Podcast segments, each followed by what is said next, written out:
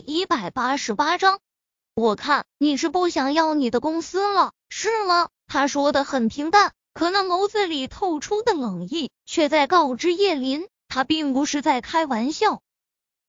我昨天也是因为孩子高烧，我没有办法。佛说救人一命，和我有关系。转身看着不远处的柳絮，开口道：“准备收购这家公司。”宁少臣一句话把叶林打入了地狱一般，他几乎是顾不得疼痛的站起身上前，他扯着宁少臣的手臂，皱着眉头：“你怎么能这样？”是我昨天是不该骗你，可是我那是不得已，我不那么说，你能让我上车？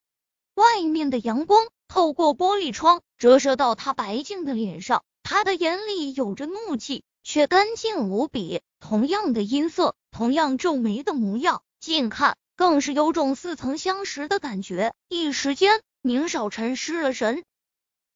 感觉到他在打量自己，叶林有些心虚的侧过脸，松开宁少臣的胳膊，退后了几步。昨天我不该骗你，是我不对，对不起，求你大人有大量，不要和我计较。我这是小公司，没有多大的名堂，你拿过去也没什么用。可他还没说完，面前的男人已转身离开。叶林咽了咽口水。他抬头看着宁少臣的背影，这一刻他哭笑不得。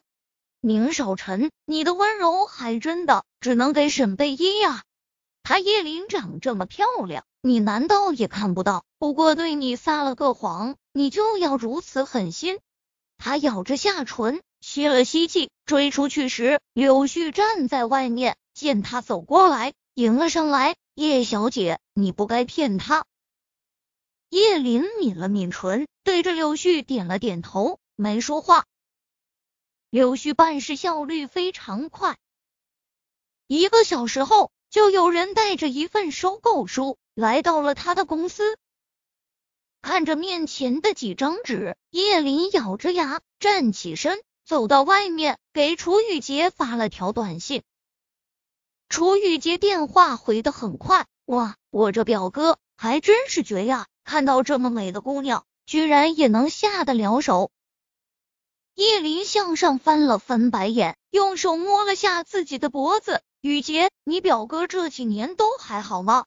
这么多年，他从来只敢偷偷的通过别的形式来了解他的近况，从来没有问过楚雨洁，他怕让他担心。他，楚雨洁停顿了下，静默良久。才缓缓开口，因为沈贝依的去世，他这几年把所有的精力都用在了事业上。这宁氏公司如今更是今非昔比了，不过做事更狠毒了。很多人听他的名字都是闻风丧胆的。在叶林以为他不会再说什么时，楚雨洁又开口了：“叶子，我听我妈说，那高文到现在。”还住在客房里，我表哥这几年都没和他在一起过。下一秒，叶林手中的手机滑到了地上，眼里明显有着惊讶。四年了，沈贝依都死了这么久了，宁少臣，你个傻瓜，你什么时候才能放下？哎，说起来，我哥也真是够可以的，为了你，都快把自己弄成和尚了，这么年轻，这点。我倒真是佩服。